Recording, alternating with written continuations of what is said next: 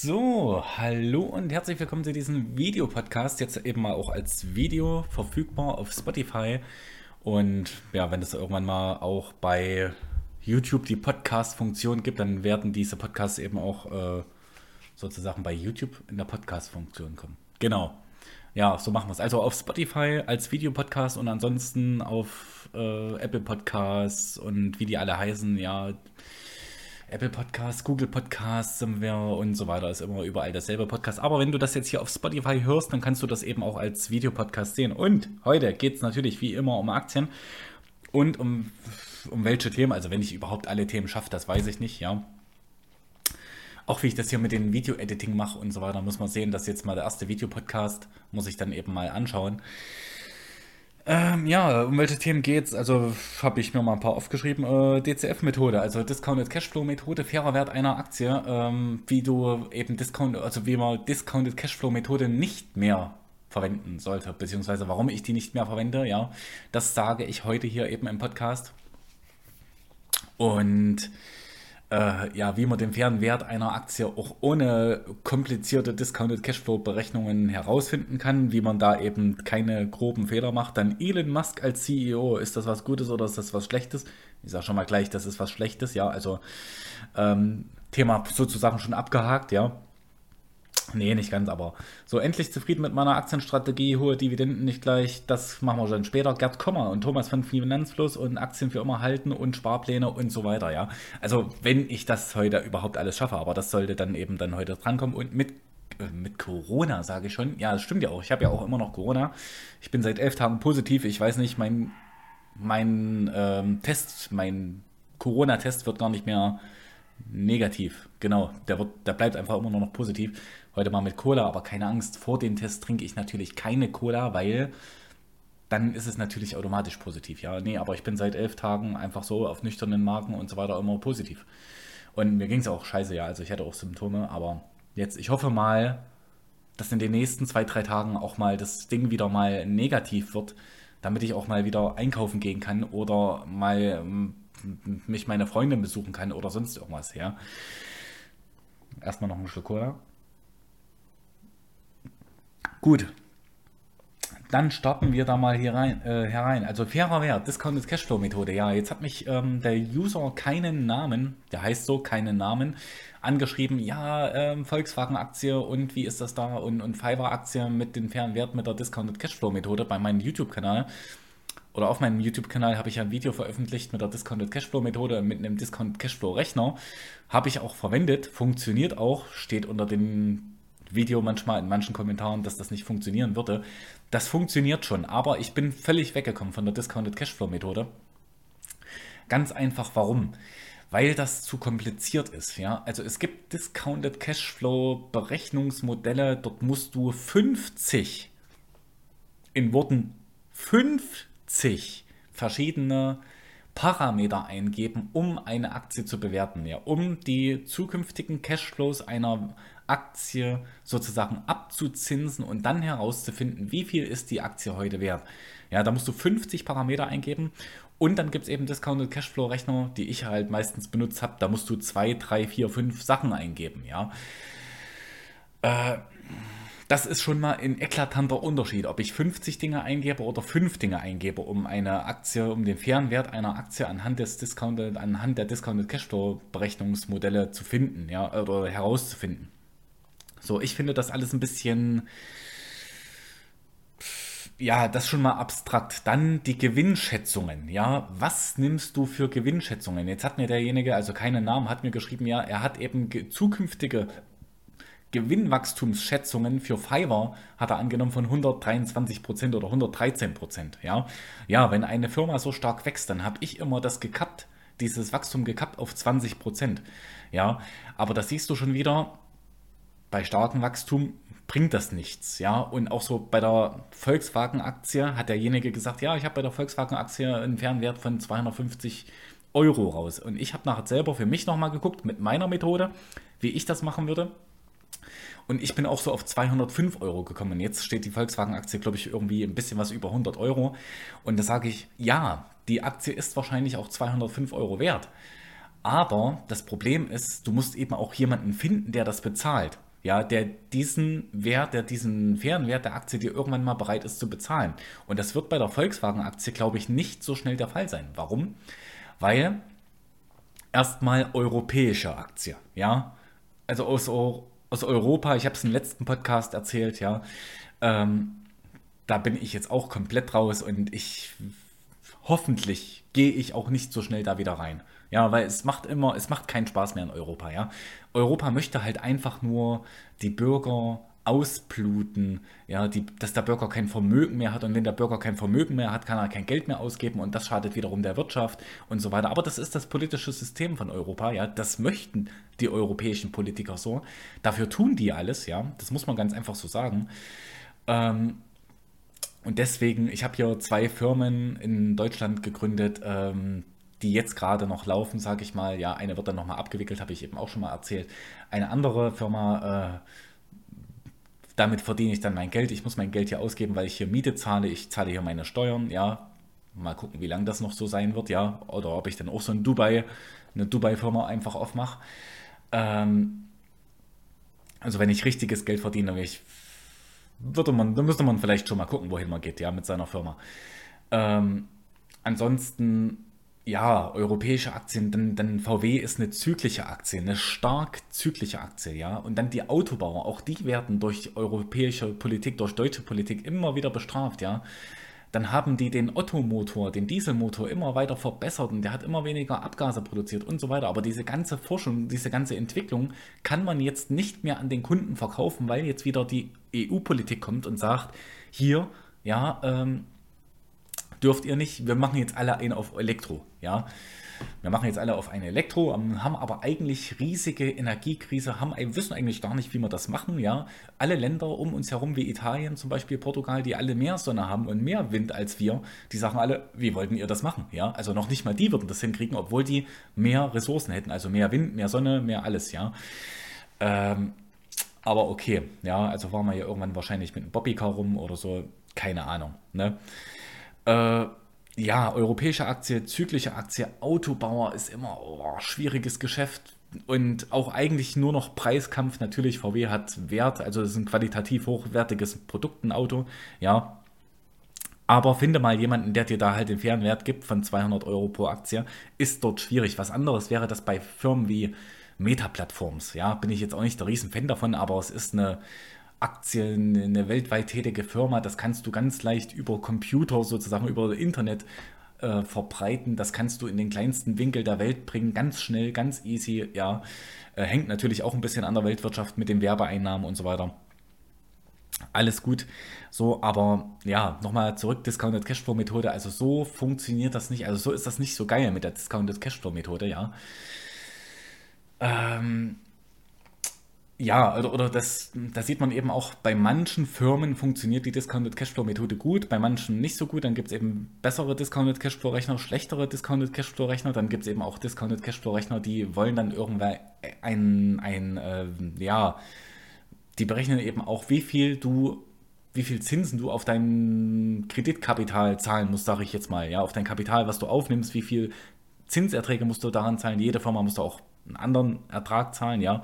Also eine Firma, die zum Beispiel nur 3% Marge hat, wird sicherlich sich teurer verschulden können, nur, ja, ähm, und so weiter.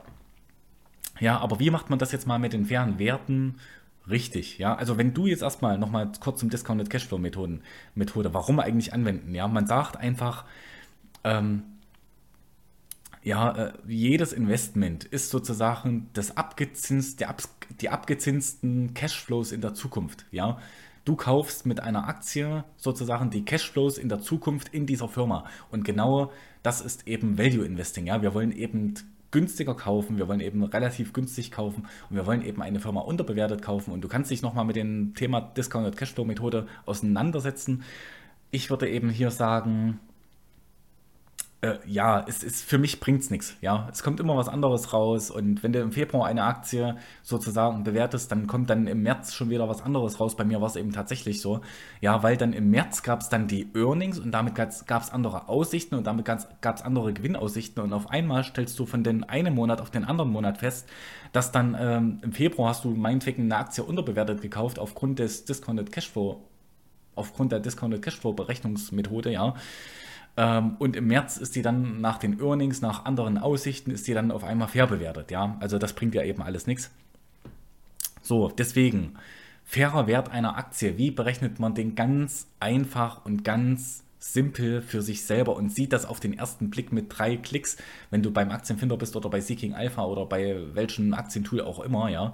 Also erstmal müssen wir dafür auch mal eine Annahme treffen und mal einen Fakt treffen, ja. Das also, der Fakt ist schon mal, dass die meisten Firmen bei einem 15er KGV fair bewertet sind. So. Das sagt eben Peter Lynch, der Meinung bin ich eben auch, aber zum Beispiel auch da wieder, so eine Firma wie VW, nein die ist natürlich nicht fair bewertet bei einem 15er KGV. Eine Firma wie VW wird im Durchschnitt über 20 Jahre hinweg mit einem 8er KGV gehandelt. Ja. Ähm, deswegen, also da musst du eben auch nochmal gucken. Und dann gibt es eben auch Firmen wie zum Beispiel Facebook, die werden mit einem 25er KGV äh, durchschnittlich gehandelt. Da sage ich aber wieder nein. Ich zahle nicht mehr als 15er KGV für eine Aktie. Ja, das mache ich nie. Ja, ganz einfach. Je weniger KGV, umso mehr Rendite. Ja, also müssen wir sagen, faire Wert, also faire, eine faire Aktie hat schon mal einen 15er KGV, ja, oder eben auch darunter. Ja, also wir gucken uns nur Aktien an, die jetzt gerade einen 15er KGV haben oder weniger. So, das ist schon mal der Fakt Nummer eins, dass wir uns nur Aktien angucken, 15er KGV oder darunter. Ja, klar kannst du dann sagen, ja, da kann ich ja nie eine Amazon kaufen und so weiter und so fort. Ja, aber dann machst du eben auch äh, mit anderen Aktien jede Menge Rendite. Ja, ähm, also dieses 15er KGV und äh, dann eben Free Cashflow zu Market Cap, ja, also Free Cashflow in dieser Firma zu Marktkapitalisierung der Firma. Diese zwei Dinge setzen wir ins Verhältnis. Ja, wenn eben der Free Cashflow mindestens mal 10% der Marktkapitalisierung beträgt, dann haben wir sozusagen einen Value-Wert. Ja, also dann suchen wir zum Beispiel, wie, wie kann eine Aktie aussehen? Zum Beispiel kann eine Aktie so aussehen, dass eine Aktie hat ein 10er KGV, also ein KGV von 10, ein Kursgewinnverhältnis von 10 und hat zum Beispiel ähm, ja, 20 Milliarden äh, ja, Free Cash Flow und 200 Milliarden Marktkapitalisierung. Ja, das wäre eine fair, also das wäre eine unterbewertete Aktie. Viel Free Cash Flow im Verhältnis zum Marktkapital, äh, zum Markt, ja, zum, zum Market Cap, ja ähm, zum, zur Marktkapitalisierung. Ja, Marktkapitalisierung heißt das. Ja, also das ist eben eine Value-Aktie, ja. KGV unter 15 und dann eben hohes Free Cashflow zu Marktkapitalisierungsverhältnis, ja. Also am besten 10% oder mehr. Ja, und danach gucke ich mir eigentlich jede Firma an, außer natürlich ähm, Bankaktien, Versicherungen, sowas, das ist alles immer schwierig zu bewerten. Auch Rohstoffaktien sehr, sehr schwierig zu bewerten, ja. Ähm, auch jetzt, man ist, man kann nie sich sicher sein bei den Rohstoffwerten, ob die jetzt gerade günstig sind, auch wenn die einen 6er KGV haben oder so, äh, würde ich da nicht kaufen, weil diese Rohstoffzyklen und diese Berechnungen und das KGV, das schwankt alles übelst wild hin und her in diesen Aktien. Also das würde ich da eben auch nicht machen, ja. Also und das ist auch schon das Geheimnis eine, einer fairen ähm, also des fairen Werts einer Aktie, ja. KGV 15 oder weniger und dann Free Cashflow im Verhältnis zur Marktkapitalisierung mindestens, also über 10%. Da geht Value los. Es gibt auch Aktien, die fallen nicht dahin. Ja, dann gibt es jetzt Store Capital, hat jetzt, glaube ich, 7% Free Cashflow zu Market Cap. Ähm, ist, glaube ich, bei einem 10er, 11er KGV oder auch unter 10 äh, bin ich schon am Überlegen, diese Aktie zu kaufen. Ansonsten, welche Aktien haben das eben jetzt auch noch, dass du das mal für dich eben angucken kannst, ja? Ähm, Altria hat das, Walgreens Boots Alliance, T. Rowe Price, die Aktie hat das jetzt. Ähm, bei Meta-Plattforms, da ist es zum Beispiel jetzt auch ein bisschen was anderes. Die haben ja auch hohe Investitionen. Die haben 3 Milliarden fürs Metaverse ausgegeben und wollen wahrscheinlich noch mehr investieren. Und wenn ich jetzt mal diese 3 Milliarden noch auf das Free Cashflow mit draufrechnen würde oder wie auch immer, ja, und dann jetzt das aktuelle KGV sehe und so weiter und so fort und die Marktkapitalisierung, dann muss ich eben sagen, äh, ja, dann sind wir hier schon irgendwo in diesem ja, fairen Bereich bei Meta-Plattforms, also bei Facebook, ja. Und ansonsten einfach niedriges KGV, hohe Free Cashflows, damit machst du wirklich nichts verkehrt, ja. Also viel Free Cashflow ähm, viel oder viel Free Cashflow im Verhältnis zur Market Cap, wenig KGV. Und guck dir das alles an, lern das alles, das ist gar nicht so schwierig und schon hast du eine unterbewertete Firma. Ja, und wenn du so eine unterbewertete Firma hast, wie jetzt gerade Al äh, Altria Celanese ist eine Firma, Tiro Price ist jetzt gerade unterbewertet.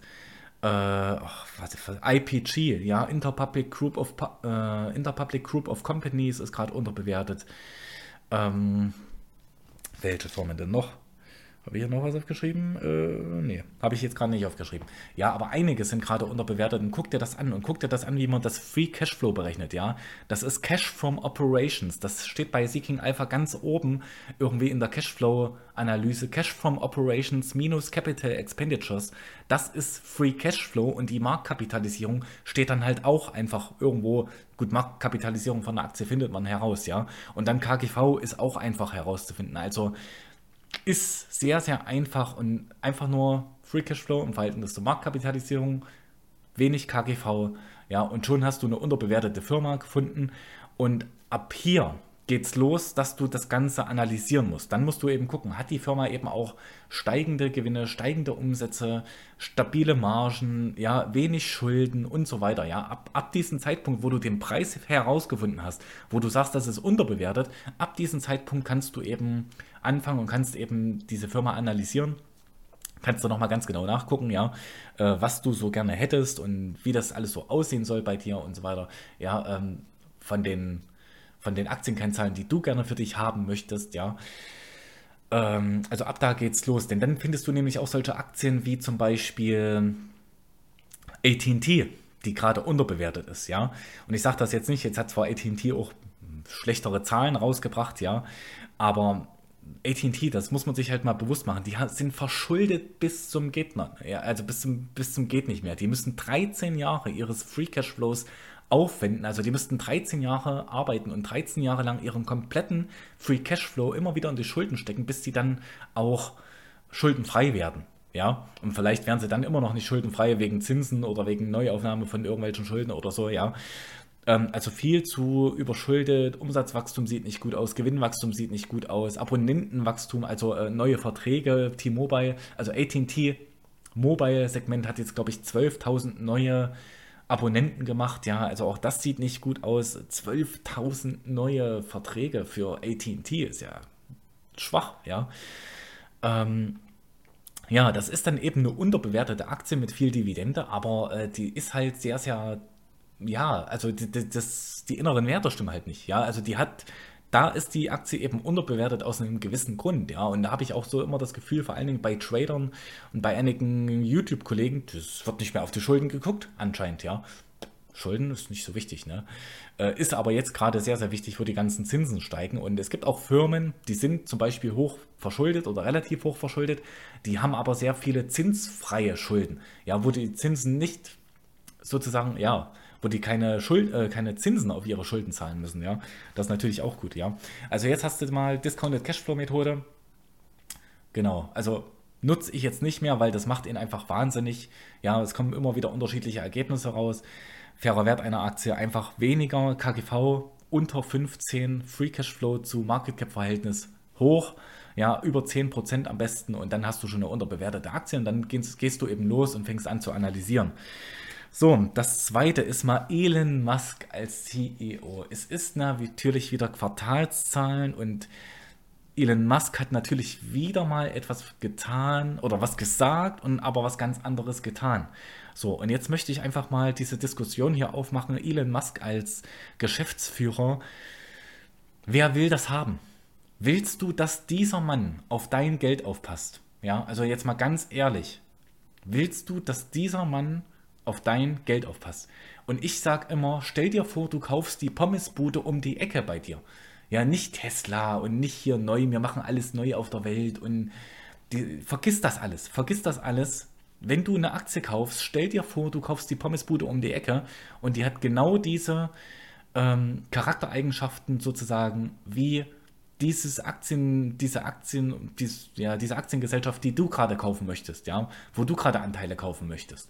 So, und dann stell dir vor, eben die Pommesbude bei dir um die Ecke oder die Imbissbude bei dir um die Ecke hat eben Elon Musk als CEO. Kaufst du diese Firma oder kaufst du eine Firma mit einem rationalen CEO? Ja, kaufst du einmal eben eine Firma wie zum Beispiel Tesla mit einem rationalen, äh, also mit einem irrationalen CEO, Elon Musk, ja, oder nicht, ja.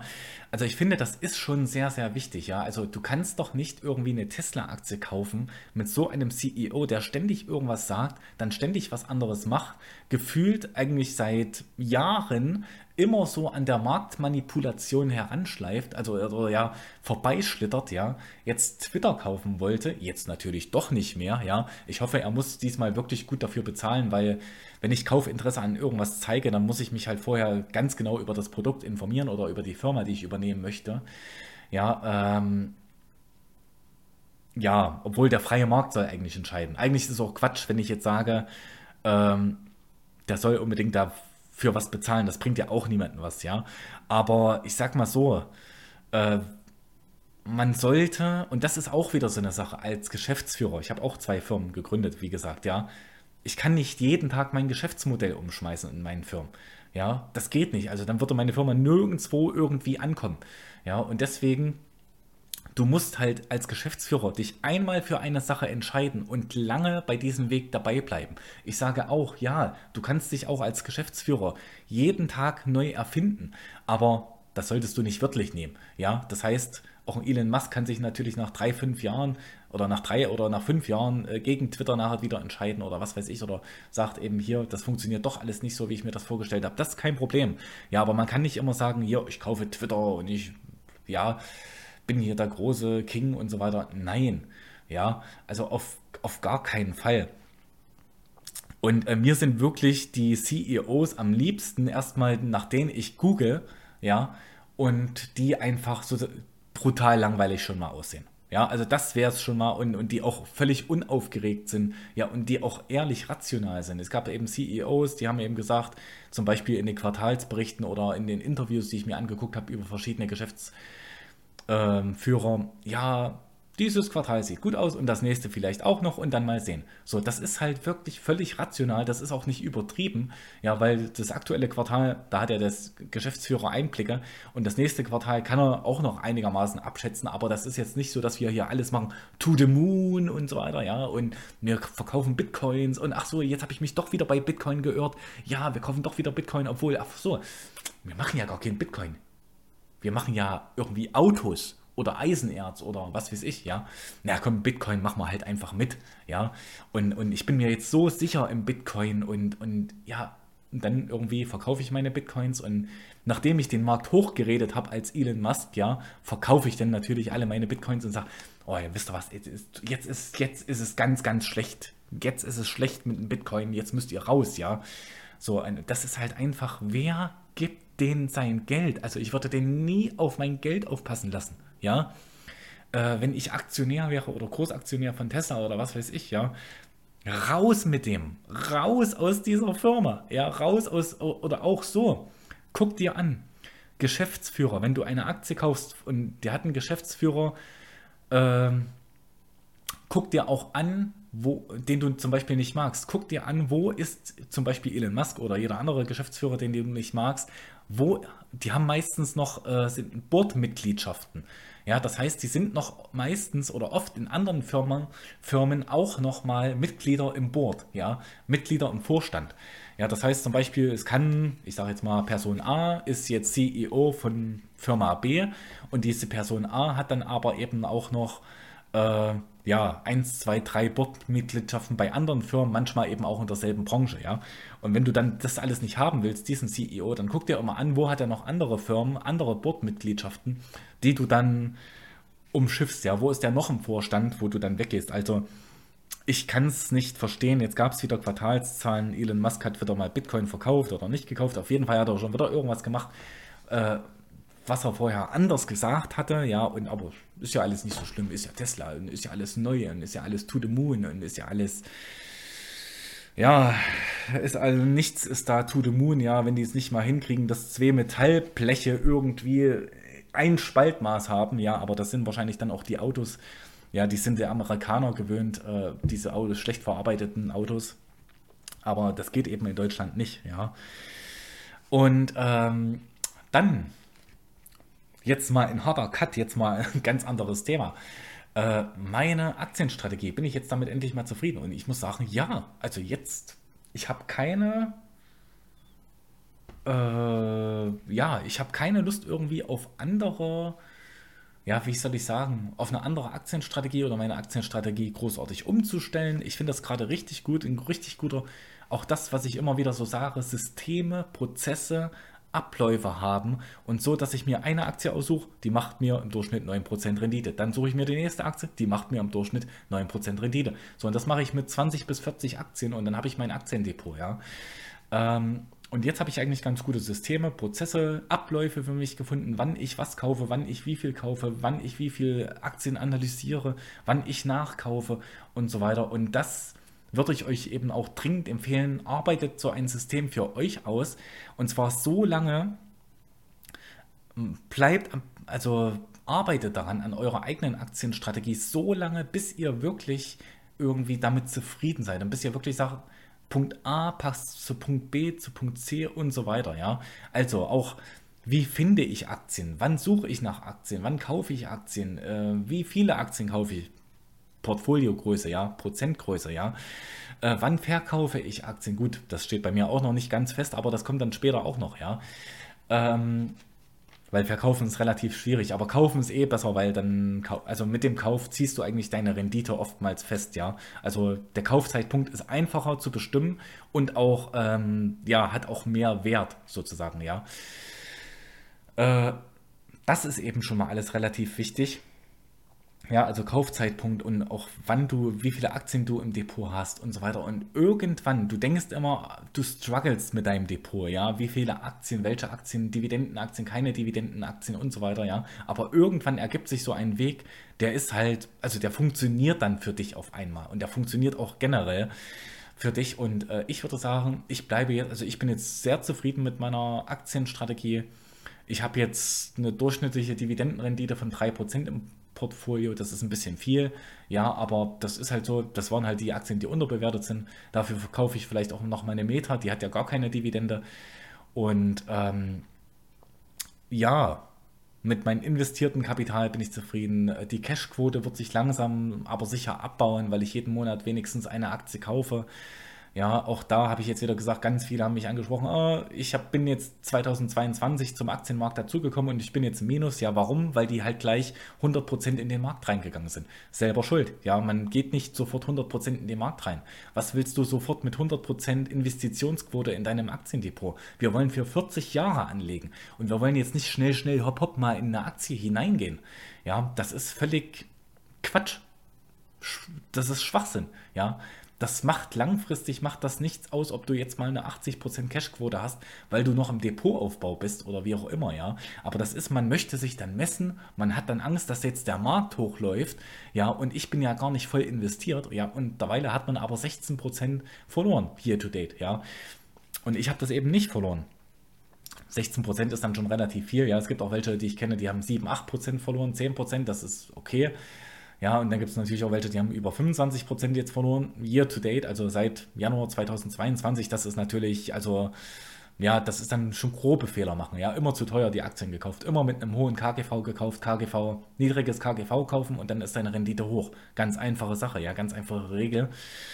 Ähm, aber machen die dann eben nicht. Dann kaufen die eben, äh, Tesla hatte, glaube ich, auch mal ein KGV von 1000, habe ich dann eine Put-Option drauf geschrieben, habe ich jede, also habe ich gut Rendite damit gemacht, ja äh, weil mit so vielen Problemen auf der Welt, äh, Lieferkette, Inflation, Rohstoffe und so weiter, und dann hatte die Aktie noch ein KGV von 1000, ja, äh, dann habe ich Putz drauf geschrieben, ja, habe ich eben sozusagen auf fallende Kurse in der Aktie gewettet und ist eben auch ganz gut aufgegangen. Aber muss nicht, das ist keine Strategie, das ist keine, keine System, keine Prozesse, das ist auch keine Anlageberatung, keine, ja, an, keine Anlageberatung, was ich hier mache, ja, keine Kaufempfehlung, was ich hier mache. Ja, das ebenso. Und bleib da dran, ja, bleib da dran. Irgendwann findest du die Aktienstrategie, die zu dir passt. Und am Anfang, ganz am Anfang, wenn du noch gar keine Aktienkenntnisse hast und wenn du nur ein paar Videos über Aktien heraus, also mal angeguckt hast, äh, ab da finde ich, hast du eigentlich schon deine übergeordnete Strategie in deinem Kopf. Ja, also bei mir war das immer Value. Ich war immer begeistert von Peter Lynch, von Charlie Munger, Warren Buffett, Benjamin Graham, ja, Joel Greenblatt und so weiter. Ähm, und dachte mir immer da, da habe ich dann eben angefangen und von dem noch was rauszukitzeln, von dem noch, ja, Munich Sparbrei fällt mir jetzt noch ein, ja. Ähm, ja, und von dem mir noch was zu übernehmen oder von dem mir was zu übernehmen, richtig cool und äh, zu gucken, wie haben die das gemacht, passt das für mich, kann man das heute überhaupt noch machen, ja. Und so wusste ich halt immer, ich bin Value-Investor, aber jeder Value-Investor hat natürlich auch so seine eigene Herangehensweise.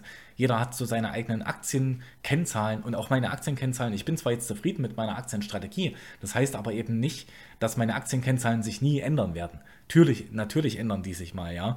Also ich habe auch mal vieles Verschiedenes wieder reingenommen, wieder rausgenommen. Ja, das KUV zum Beispiel, Kurs-Umsatz-Verhältnis, rausgenommen. So, weil ich mir dachte, ach, es ist irgendwie nicht mehr meine Kennzahl. Rausgenommen. Ja, dann habe ich eine Umsatzrendite reingenommen. Umsatzrendite dachte ich, nee, ist irgendwie passt das auch nicht zu mir. Umsatzrendite, pss, ja, catcht mich nicht, ja. Oder auch, was ich auch rausgeschmissen habe, ist Return on Assets, ja. Return on Assets ist mir zu kryptisch, also kann ich nichts damit anfangen, ja. Mit Return on Assets so, aber zum Beispiel Return on Invested Capital. Damit kann ich ganz gut was anfangen, wenn ich eben weiß, okay, das ist, wie gut kann die Firma zum Beispiel Kapital investieren und aus Kapital sozusagen neues Kapital machen, Kapital in der Firma verzinsen lassen. Ja, ähm, mit sowas kann ich dann eben schon was anfangen. Ja, und ähm, immer deinen eigenen Weg finden. Ja, also jeder Value, es gibt dann tausend verschiedene Value-Investoren, aber jeder macht es ein bisschen anders. Ja, und ich wusste schon immer Value-Investing. Ja, und ich verstehe auch nicht, es gibt ja ganz große YouTuber auf, auf YouTube, logisch, ähm, die dann irgendwie viele Follower haben, viele Klicks und so weiter, aber? Die kaufen auch überbewertete Sachen. Die kaufen Tesla, die kaufen weiß ich nicht, Nvidia, Eli Lilly, als die noch so groß waren, Salesforce, als die, also so groß waren vom KGV her, ja. Und PayPal und Netflix und so weiter. Und die sind jetzt alle im Minus, ja. Die, und auch alle, die da reingekauft haben, alle im Minus, ja. Und wenn ich eben eine Altria kaufe, die muss gar nicht auf ihren fairen Wert kommen. Schon wenn die nur die Hälfte von ihrem fairen Wert in der Zukunft macht, in den nächsten fünf Jahren oder so, werde ich mit dieser Aktie jedes Jahr 15% Rendite machen, ja. Einfach mit stinklangweiligen Geschäftsmodell, mit einem Geschäftsmodell, was schon seit gefühlt 45 Jahren tot geredet wird, ja. Ähm, es wird auch seit gefühlt 45 Jahren schon gesagt, die Dividende können die nicht mehr zahlen und dies und das und jenes, ja. Äh, also alles irgendwo Schwachsinn, ja. Das ist alles wieder, was ich auch schon im letzten Podcast gesagt habe, qualitative Aktienanalyse. Qualitative Aktienanalyse ist immer hätte, wäre, wenn, subjektiv, was könnte kommen und so weiter. Und das ist eben bei mir nicht der Fall. Ich, also, das habe ich auch mit drin in meiner Aktienanalyse, qualitative Aktienanalyse, ja. Aber eben hauptsächlich fundamentale Aktienanalyse, ja. In KGV kannst du nicht da kannst du nichts hineininterpretieren. In KGV ist halt entweder günstig oder teuer oder was weiß ich, ja. Auch äh, Gewinnwachstum in der letzten Zeit oder ja, operatives Geschäft in den letzten Jahren, kannst du nichts, also wie sich das entwickelt hat, kannst du nichts hineininterpretieren. Dafür gibt es einfach, dafür gibt's einfach ZDF, ja, Zahlen, Daten, Fakten. Jetzt brauchen wir nochmal die Corona-Coda. Ja, also ich bin zufrieden und bleibe da immer dran und irgendwann ergibt sich das alles. Und ich hatte auch ganz viel Stress mit meiner Aktienstrategie, weil ich immer wieder neue Ansätze hatte und neue Systeme und das wollte ich ausprobieren und dann habe ich immer wieder alle meine Aktien verkauft und dann aus dem Depot und dann alle wieder neu gekauft nach der neuen Strategie und so weiter. Und jetzt ist es genauso, wie ich es eben vor uns gesagt habe mit dem CEO Elon Musk, ja, dass ich jetzt eben sage, okay, ich habe einen Weg, der wird langfristig eingehalten und so weiter. Auch Zockerei, ich sehe das jetzt wieder mit Zockeraktien und so weiter. Man soll sich ein Zockeraktien-Depot aufbauen mit ganz vielen Zockeraktien, ja. Weil dann geht ja diese und jene Aktie auf. Warum? Ey, das, warum? Spiel, äh, nein, ich habe diesen Spieltrieb überhaupt gar nicht mehr, weil das ist ein System, was läuft, was mir über Nacht Geld macht, ja. Jeden Morgen, wenn ich aufwache, bin ich ein kleines Stückchen reicher durch mein Aktiendepot, weil wieder Menschen irgendwo auf Arbeit gegangen sind und wieder äh, Werte geschaffen haben in der Welt und wieder äh, ja, Produkte erschaffen haben, Dienstleistungen angeboten haben, wieder Menschen dabei geholfen haben, Geld zu sparen oder Zeit zu sparen oder Krankheiten auszumerzen oder sonst was, ja, da muss ich, warum muss ich da zocken? Ich muss da nicht zocken, ja, also völliger Schwachsinn. bringt gar nichts, ja. Und auch nochmal zu Dividenden, da habe ich eben auch nochmal ein TikTok-Video darüber gemacht, ja. Äh, Dividenden. Ja, ich bin ein Fan davon, äh, immer, wenn ich in meinen YouTube-Videos schreibe oder, oder in den Titel oder ein Thumbnail Dividende mit reinbringe, ja, das Wort Dividende, kriege ich auf jeden Fall deutlich mehr Klicks, ja. Also überdurchschnittlich viele Klicks. Wobei man jetzt aber auch mal sagen muss, äh, Dividende ist ein Teil des Gewinns und Dividende ist die Bezahlung des Investors, finde ich jedenfalls. Und Dividende, da muss man jetzt eben sagen, äh, ja, wenn du viel Dividende ha haben möchtest, schon über 4%, über 5%, über 6%, ja, ähm, Dividende und Kursgewinn ist gleich deine Gesamtrendite in diesem Aktienmarkt. Und ich würde eher, also in einer Aktie, ja, falls du in beides auch hast, ja, kann natürlich auch Verluste sein, ja. Ähm, aber was, worauf ich mal hin, hinweisen will, ist, es wird immer so nach Dividende gejagt. Ja, ich brauche 3% Dividende und so weiter, ja. Aber was ich eben sagen möchte, wenn du viel Dividende bekommst, ja, ich bekomme jetzt schon relativ viel Dividende auf mein investiertes Kapital, dann rechne mal lieber nicht mit zu vielen Kursgewinnen, ja. Also auch ich sage mir jetzt schon in meinem Depot, okay, ich habe 4% Dividendenrendite, sehr viel Kursgewinn wird dann nicht gehen. Ähm, deswegen macht sich so eine Facebook mal ganz gut, die keine Dividende zahlt, ja, die mir mal ein bisschen Kursgewinn mitgibt gibt und die das Depot ein bisschen auf Kursgewinn mit hochtreibt, ja, aber dann eben auch nicht das Gießkannenprinzip anwenden, ja, nicht direkt nach einer Aktie suchen, die jetzt keine Dividende zahlt und nicht direkt alles kaufen, ja, weil ich brauche jetzt noch das, also ich brauche jetzt noch Dividenden und ich brauche jetzt noch Kursgewinne und ich brauche jetzt noch die Chemiebranche und ich brauche jetzt noch die Ölbranche. Sehe ich jetzt auch einen YouTuber, der macht sehr, sehr lange YouTube-Videos, ja, ähm, der, der hat ja von, von jeder Branche will der sechs oder zehn Aktien kaufen. Ist völliger Schwachsinn. Ist absolut völliger Schwachsinn, dieses Gießkannenprinzip, ja. Äh, da ich frage mich, wie da irgendwie eine Out-Performance rauskommen soll oder das ist auch nur Rumspielerei. Das ist nur Spielerei. Ja, und das ist nur irgendwie verliebt in diese Zahlen, Daten, Fakten. Ich meine, ich bin auch verliebt in Zahlen, Daten, Fakten, ja, wenn es um Unterbewertung geht. Aber das ist wirklich alles nur Spielerei. Das brauchst du alles gar nicht, ja. Äh, ist lost. Brauchst du gar nicht so viele Aktien, ja. Also mach einfach 20 bis 40 Aktien und selbst das ist wahrscheinlich immer noch zu viel. 40 Aktien wird immer noch zu viel sein, ja. Ähm, gucke, dass du irgendwie die Aktien nicht zu teuer kaufst. Gucke, dass du wenige überbewertete Aktien in deinem Portfolio hast. Ja, also wenn du zu stark überbewertet sind, also wenn du eine Aktie hast mit 40er KGV und alles, was drüber ist, verkauf die alle sofort. Ja, keine Anlageempfehlung, keine Kaufberatung, aber ich würde die alle sofort kaufen. Ja, auch jetzt hat das mal wieder ein YouTuber ganz toll gesagt. Ja, äh, der hat es, glaube ich, ausgerechnet. Wenn du eine Aktie mit einem 100er KGV kaufst, hast du noch 1% Rendite. Dann hast du auf die Jahre, weil es wächst ja hinein und so weiter, dann hast du langfristig gesehen 1% Rendite. Aber ich würde mich auch nicht auf diese 1% Rendite verlassen bei einer Aktie oder bei einer, ja, bei einer Aktie mit einem KGV von 100. Weil überleg dir das doch mal. Ja, dann kaufst du, du zahlst sozusagen 100 Euro zahlst du in dieser Aktie. Du zahlst 100 Euro für einen Euro Gewinn pro Jahr. Und das, und das unterschreibst du sozusagen, das kaufst du. Ja, bei einer Aktie mit einem ähm, 100er KGV. Bei, einem Aktie, bei einer Aktie mit einem 7er KGV, was ich eben auch im Depot habe, denke ich mal, ich glaube, Celanese könnte eben einen 7er KGV haben oder einen 8er oder 9er, so, dann zahle ich 9 Euro für einen Euro Gewinn jeden Tag, äh, jedes Jahr. Ja, also das ist schon viel, viel besser. Das heißt, nach neun Jahren, ja, ist sozusagen, also könnte man sagen, habe ich den Anteil, bin ich mit dem Anteil Break-Even, ja. Aber was da wahrscheinlich nach neun Jahren sein wird, da werde ich wahrscheinlich in so einer Aktie nach neun Jahren, weiß ich nicht, verdoppelt haben. Ja, da werde ich verdoppelt haben, mein, mein Geld. Ja, 100 Prozent ähm, Performance gemacht haben, ja. Äh, ist es dann 100 Prozent Performance? Ich weiß es nicht, ja. Aber eine Aktie mit einem 60er 70er, 80er KGV oder KGV von 1000 hat immer nur eins, hat immer nur Abwärtspotenzial. Ja? Deswegen auch nicht, also überbewertete Aktien verkaufen, das ist eben so eine Sache. Ja, es gibt auch Gründe, das nicht zu machen, die nicht zu verkaufen.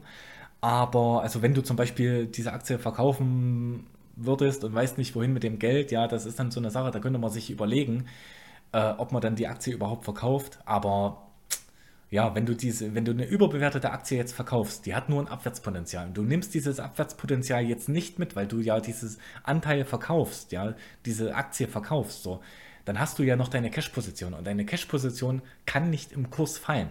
Ja, deine, dein 10 Euro bleiben immer 10 Euro. Wie viel die wert sind mit Inflation ist eine andere Sache, ja. Aber so gesehen bleiben 10 Euro immer 10 Euro. Äh, das ist halt alles so eine Sache, ja. Äh, Kauf, wirklich, lass das sein mit diesen überbewerteten Schrott, ja, mit diesen, das können gute Business, das, das, das sind gute Geschäftsmodelle, sicherlich, ja, aber das ist halt äh, schlechte Aktien, ja, weil diese Aktien geben dir keine Rendite, ja, und äh, du kannst natürlich diese Aktie kaufen und kannst dann sagen, toll, ich habe eine Amazon im Depot und diesen, das und jenes, ja, ist alles nur wieder zum Prahlen, es, es macht keine Rendite, ja, oder eine sehr, sehr schlechte Rendite, ja, ähm, deswegen, ja, macht das auf jeden Fall nicht. Und ja, Dividenden habe ich jetzt nochmal gesagt, ja, also Dividende plus Kursgewinne sind deine Gesamtrendite. Also guck da drauf, wenn du viel Dividende hast in deinem Depot, dann wird wahrscheinlich der Kursgewinn nicht so stark sein, ja.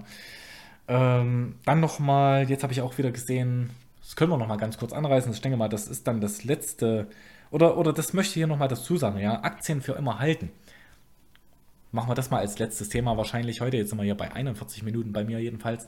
Aktien für immer halten. Ist wirklich ein sehr, sehr attraktiver Gedanke. Einfach Aktien zu kaufen und für immer halten. Und ich sehe das jetzt, es kommt wieder auf. Ja, ähm, da könnte man jetzt auch sagen, okay, ich kann das ja auch verbinden mit dem Value Investing. Ich kann ja Aktien unterbewertet kaufen und die für immer halten.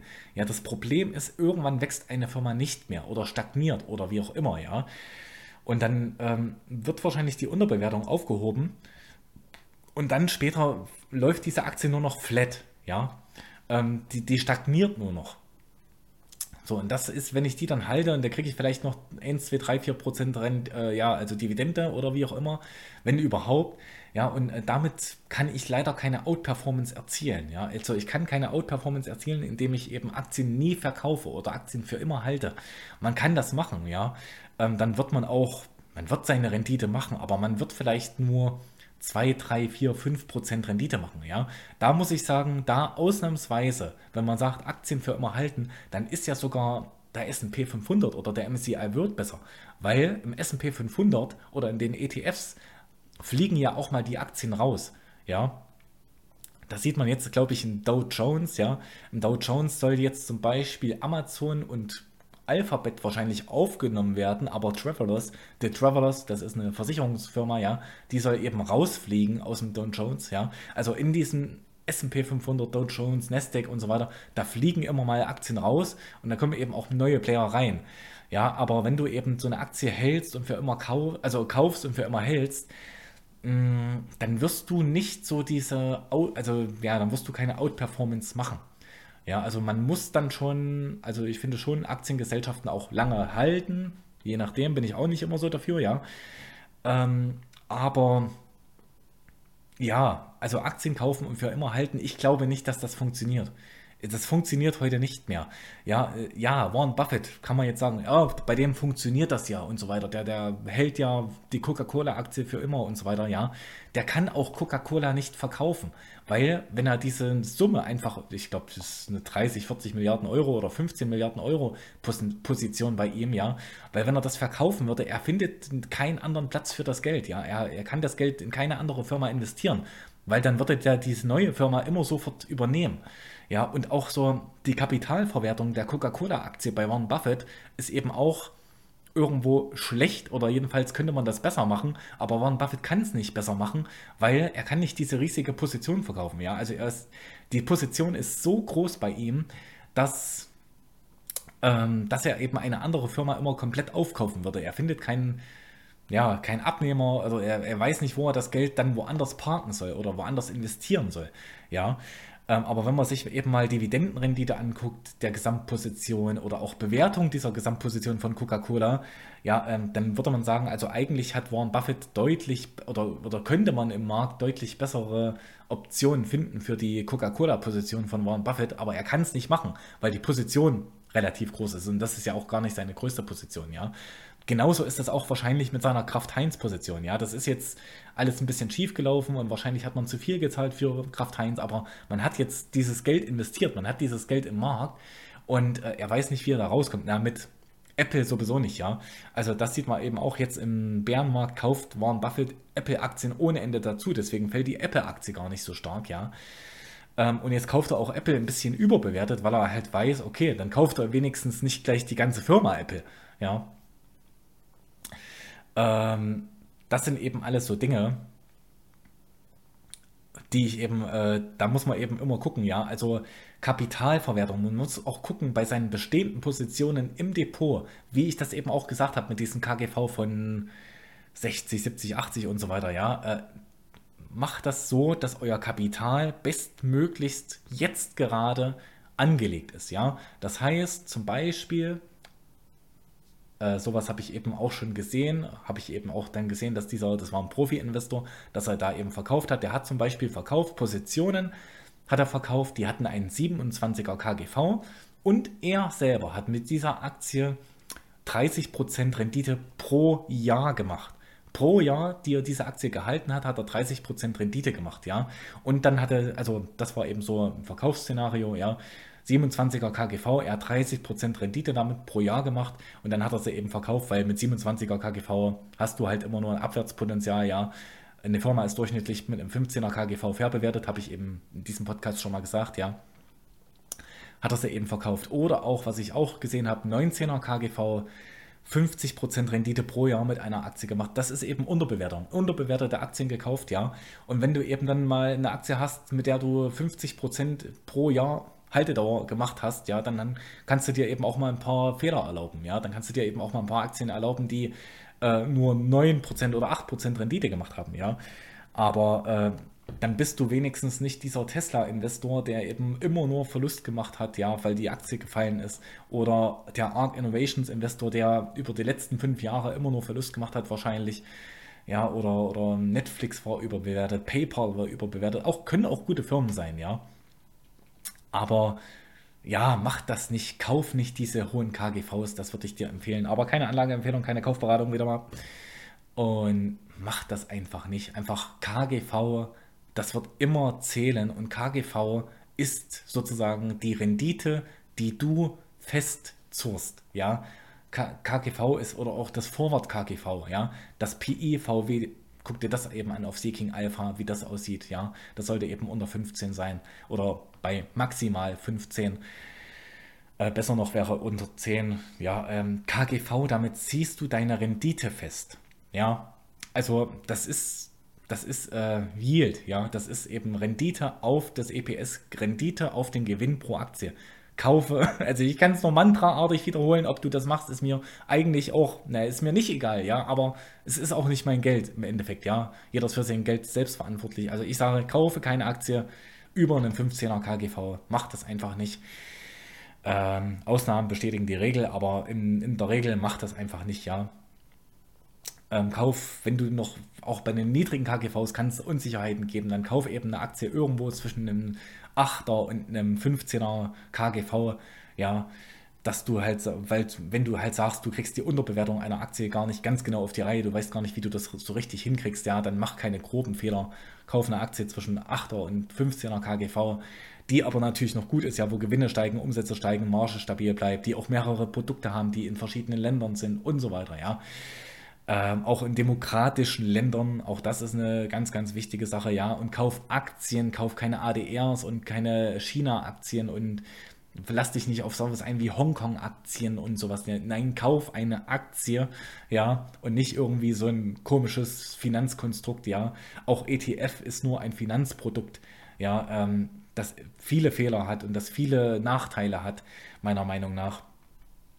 Also mach keine groben Fehler, so da mit dem KGV und dann ist eigentlich auch schon alles gut. Dann wirst du auch nicht unbedingt die über, die, die krasse Outperformance machen, ja. Aber, äh, also wenn du nicht so viel Ahnung hast, aber wenn du dich da reinkniest, wirst du das bekommen, wirst du viel Ahnung bekommen und wirst du eben gut werden. Äh, ja. Und das war es eigentlich heute erstmal für den Podcast. Wir haben wir nicht geschafft, aber wir haben heute schon viel geschafft, ja. Äh, das, war mal, das war mal jetzt der erste Videopodcast und ich hoffe, wir sehen uns in einem meiner anderen Videos oder Podcasts wieder. Und ähm, dann, ja, schönen Tag noch und tschüss.